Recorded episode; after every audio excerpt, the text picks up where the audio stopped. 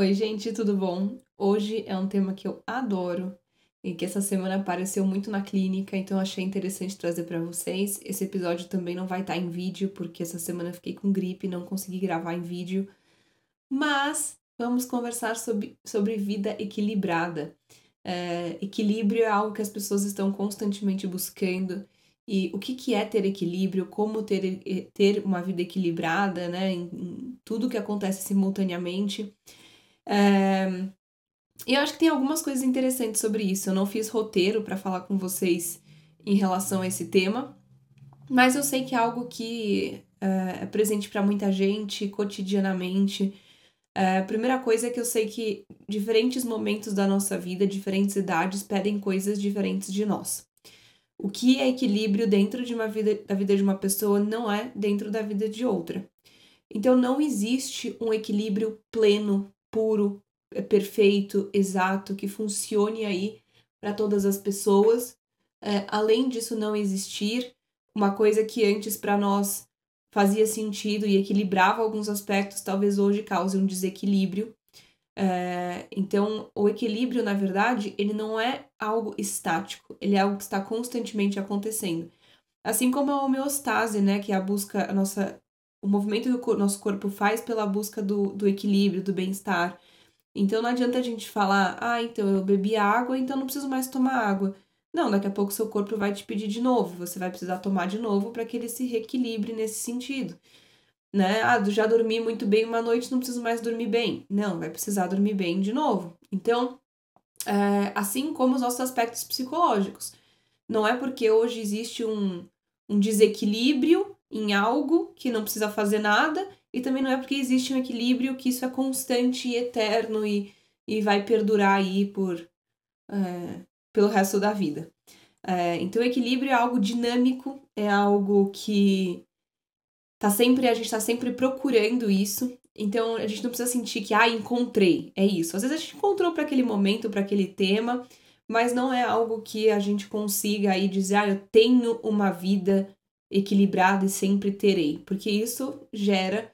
Uh, pode gerar até um desequilíbrio, porque depois talvez algo necessite de uma mudança, de uma adaptação e você não perceba por sentir que é esse o equilíbrio, esse é o certo.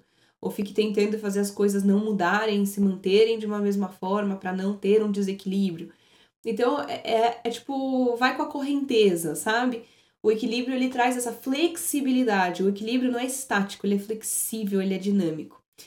É, eu acho que assim, para a gente sentir que a nossa vida é, ela está equilibrada, tem uma coisa que minha mãe fala que eu gosto bastante. Eu já ouvi ela falando isso para algumas pessoas, que é a gente não colocar todos os nossos ovos numa mesma cesta. Esse é o primeiro ponto. O que isso quer dizer? Às vezes a gente sente que a nossa vida está em desequilíbrio porque a gente usa todo o nosso tempo e toda a nossa energia para uma área só da nossa vida. Então, vamos supor uma pessoa que é workaholic aqui, então que trabalha muito e demais. A pessoa não sente que tem o equilíbrio, porque ela sabe que ela está usando muito do tempo e da energia dela para uma área só da vida. Então, isso gera um desequilíbrio em outras áreas. Então, todos os ovos dessa pessoa estão numa mesma cesta. Então, quando a gente investe muito numa coisa só, então, é, ah, eu vivo para o meu relacionamento. Toda, toda a minha atenção, meu foco, meu afeto tá para uma coisa só. Isso gera um desequilíbrio em outras coisas. Então, para a gente ter mais sensação de mais equilíbrio, a gente tem que estar tá primeiro com o nosso tempo, a nossa atenção, a nossa disponibilidade afetiva e, e cronológica de tempo é, em, diversos, em diversas áreas da vida, né? Não deixar as coisas abandonadas. É, às vezes as pessoas acham que é mais difícil ter equilíbrio tendo que sustentar muitos pratos na mão. Então, ah, Isa, mas se eu tiver atenção para muita coisa, é mais coisa que eu tenho que me dedicar. Aí que entra a questão da nossa autocrítica e da nossa autopercepção. É a gente conseguir ir como se fosse dançando conforme a música, sabe? Você vai indo e vai manejando as coisas. Mas não é aquela coisa de sustentar todos os pratos simultaneamente. Por quê? Porque na hora que você está cuidando de um deles, você não está tendo que sustentar os outros.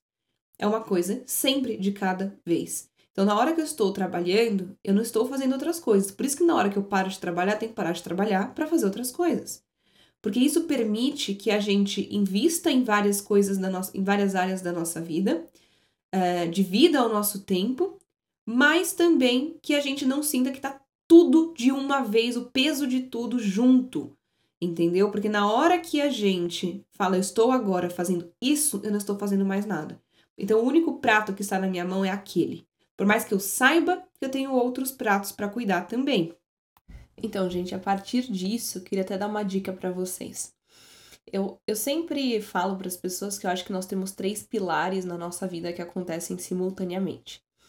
Que é o pilar das nossas vontades, então daquilo que a gente quer, da gente que a gente deseja.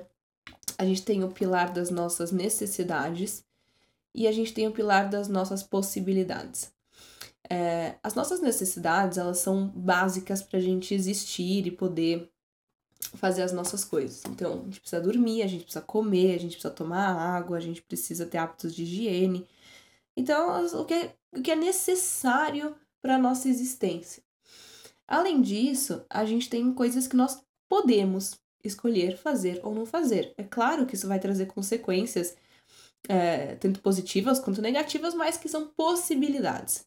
E nós temos também as nossas vontades que às vezes ficam um pouco abandonadas esse pilar, as pessoas pensam muito que elas têm mais necessidades do que elas realmente têm, e às vezes as pessoas enxergam menos possibilidades do que realmente elas têm.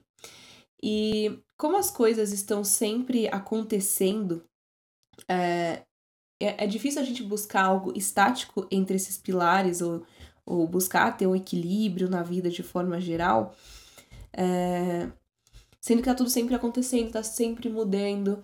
Então, eu acho que assim, o problema ele não tá da gente, ah, eu quero um equilíbrio perfeito, exato, é isso e acabou. A questão tá que certos desequilíbrios desestabilizam várias áreas da nossa vida. E esses desequilíbrios, eles geram às vezes prejuízos na esfera tanto social, fisiológica, psicológica, interpessoal e intrapessoal, né? Então, a gente tem que tomar mais cuidado com os grandes desequilíbrios do que com o perfeito equilíbrio. Com esses grandes desequilíbrios que a gente identifica e a gente percebe, a gente tem que, a gente tem que buscar entender o que, que, o que, que é necessário que eu faça para melhorar isso, né? Por que, que melhorar isso vai me trazer uma melhor uma melhor qualidade, uma melhor, melhora na qualidade de vida, vai me trazer mais bem-estar, é, vai me proporcionar momentos melhores.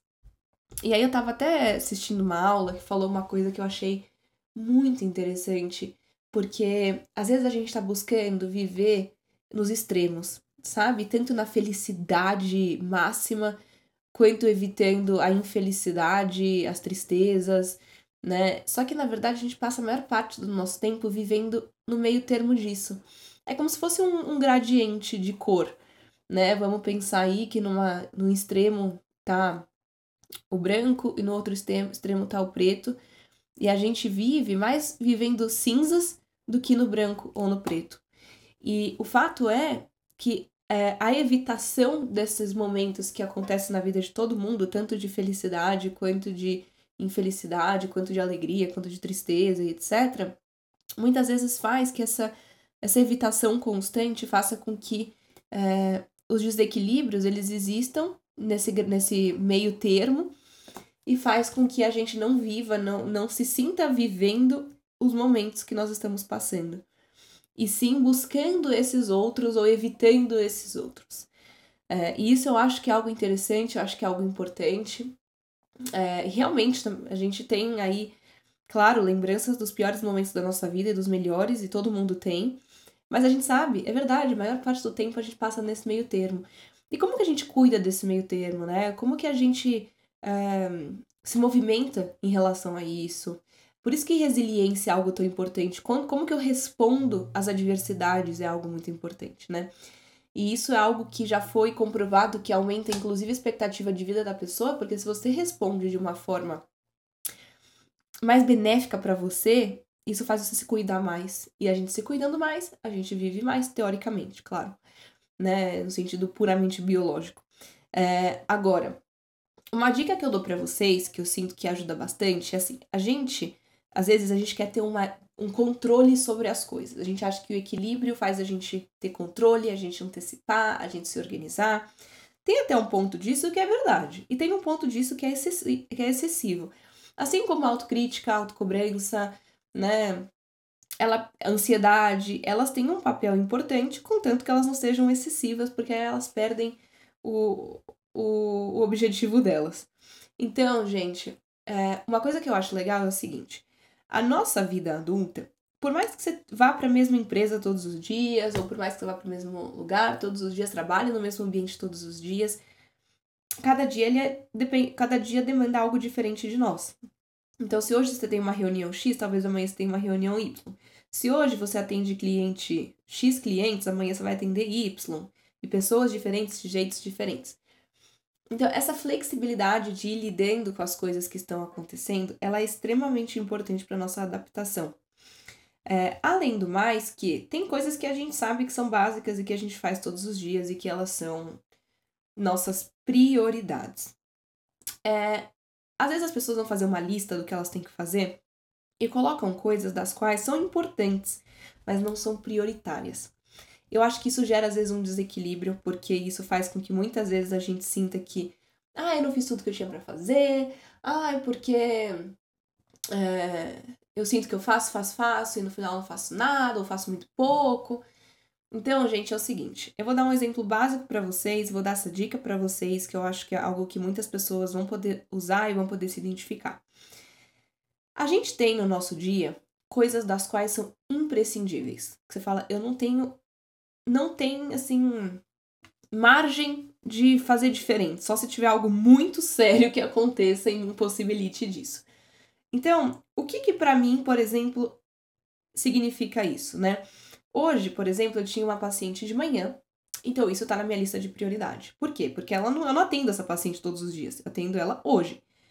É, e por mais que eu saiba que eu atendo ela todas as terças-feiras, ela é uma prioridade naquele momento para mim. Então eu vou e coloco na minha lista, né? Paciente tal, hora tal.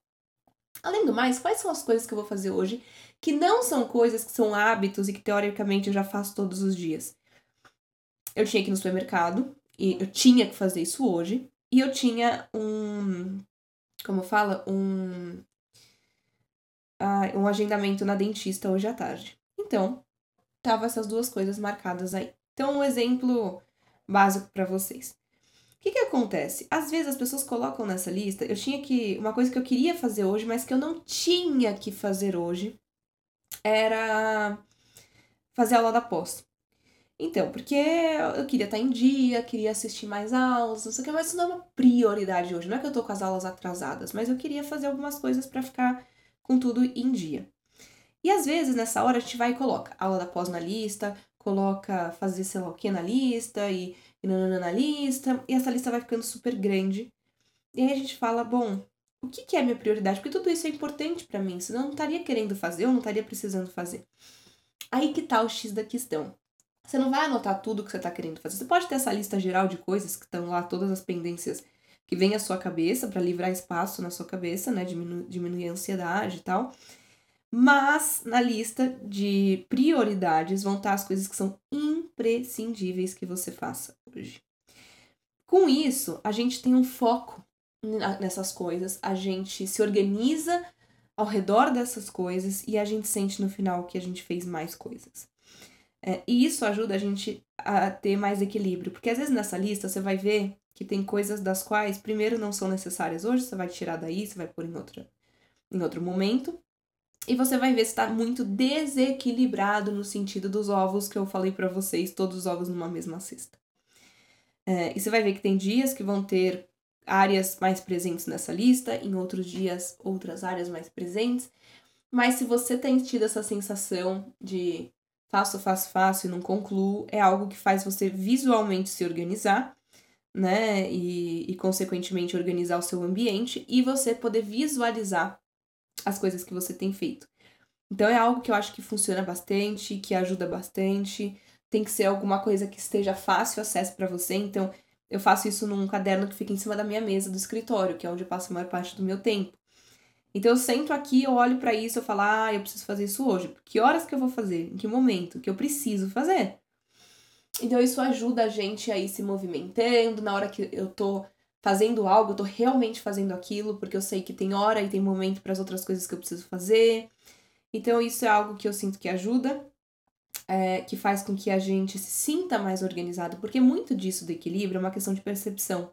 Eu conheço pessoas das quais 99% das pessoas falariam: nossa, que pessoa equilibrada, uma pessoa que cuida de si, que tá tudo bem no trabalho, que tá, sabe? No geral, a pessoa perceberia isso como algo equilibrado, né? No todo, assim. Só que a própria pessoa não percebe isso. Percebe que tem um desequilíbrio, que podia ser melhor, que podia isso, que podia aquilo, nananana. É claro que coisas a melhorar todos nós temos sempre. Por isso que a gente não pode, uh, a gente não, não é que não pode, a gente não deve, porque isso faz muito mal para nós, não perceber aquilo que a gente já tá fazendo, aquilo que tá sendo bacana, e só trazer sempre aquilo que falta, aquilo que podia melhorar, aquilo que isso, aquilo que aquilo, porque senão, gente, gera uma enorme desmotivação, gera assim um desgosto, sabe, com tudo que a gente faz, porque é como se nada fosse o suficiente. E aí a nossa percepção ela é fundamental, porque se você não percebe as coisas que você está indo bem, as coisas que você está evoluindo, as coisas que são bacanas, quem que vai perceber? Se você percebe só aquilo que tem de ruim, sabe? Como é que vai ser isso? Então, eu acho que é é importante a gente ter esse esse, esse essa entender a importância da nossa autopercepção, tá? Ela é muito preciosa, ela é muito valiosa para nós e ela muda a relação que nós temos. A, a forma como a gente percebe algo ou alguém modifica a relação que a gente tem com aquilo. Então isso é algo que eu que eu acho que é assim fundamental, tá? É... Última coisa que eu queria falar que eu acho que é fundamental é cuidado com as comparações. Eu sei que a gente já falou de comparações aqui, que tem um episódio para isso, mas isso gera desequilíbrio, então eu acho que é importante mencionar isso aqui também. Gente, as pessoas têm o costume de se comparar principalmente com aquilo que é oposto a elas, aquilo que elas percebem que não tá bom. Aquilo que tá bom, a gente não. Por que eu vou comparar isso com outra pessoa se já tá bom para mim? Não vou querer ser, que seja diferente. Então é natural a gente focar nisso. E sabe o que acontece? É, a gente sabe na psico também que muitas vezes a nossa motivação ela vem depois da nossa ação. Às vezes a gente quer ter motivação para fazer algo, só que às vezes a gente precisa fazer para sentir essa motivação. Por exemplo, o exercício físico, né? Acho que ele é o melhor e o maior exemplo em relação a isso. É, às vezes as pessoas querem se sentir motivadas para fazer, mas às vezes essa sensação de motivação, até por uma questão hormonal, vem depois de fazer. Então, nessa hora, às vezes é muito mais importante a gente colocar isso como algo na nossa lista de prioridades, até se tornar um hábito, não precisar mais estar ali, é, para a gente alcançar essa motivação. Eu vou dar um exemplo para vocês em relação a essa questão de comparação e o quanto isso é interessante e prejudicial muitas vezes, né? É, hoje eu estava falando com uma paciente e aí ela mencionou uma pessoa que é conhecida nas redes sociais e falou para mim: Ah, Isa, quando eu vejo os stories dela, eu me comparo nesse sentido aqui. Eu falei para ela, eu falei, nossa, olha que louco, como esse, isso, essa área que você tá falando de comparação é algo que não me diz nada dentro da minha vida. Quando eu, eu também é uma pessoa que eu sigo também e tal. Eu falei, quando eu assisto, eu me comparo, às vezes, no sentido Y. E foi muito interessante isso. Por quê? Porque é exatamente aquilo que eu percebo que carece para mim. Ou que eu sinto que não tá como eu gostaria que tivesse, etc. É exatamente esse ponto que eu vou enxergar e vou fazer com que eu perceba isso numa pessoa que eu acho que esteja no extremo oposto a mim. E a gente não costuma fazer isso com pessoas que estão relativamente próximo de onde nós estamos. A gente costuma fazer essas comparações com pessoas que estão, na nossa percepção, muito lá na frente. Então, vamos supor que você é uma pessoa que tem aí muita dificuldade de falar em público, você não gosta, você se sente mal, ansioso, ansiosa e tal. Você vai provavelmente se comparar com uma pessoa que é palestrante, sabe? Que faz isso sempre. Nossa, olha como essa pessoa fala bem, que facilidade que essa pessoa tem. Você não vai se comparar com uma amiga ou com um amigo que ah, fica mais ou menos, não gosta mais que faz e, e não fica tão, tão, tão ansioso e tal. Entende? Então a gente tem esse costume de fazer isso. E a gente faz isso assim, eu peguei um exemplo mais ilustrativo, mas a gente faz isso em muitas coisas. Então, cuidado, será que essa pessoa que você não está se comparando tem outros pontos do, dos quais você não percebe em você? E, e aí, consequentemente, aquilo que é oposto a você fica tão evidente, né? É algo aí a se pensar. Eu acho que esse é um assunto legal, é um assunto interessante, mas acho que a moral da história, o mais importante é a gente saber que o equilíbrio ele não é algo estático, não é algo que a gente alcance e fique ali, é, e sim algo dinâmico e flexível. Então, eu espero muito que vocês tenham gostado e eu vejo vocês no próximo.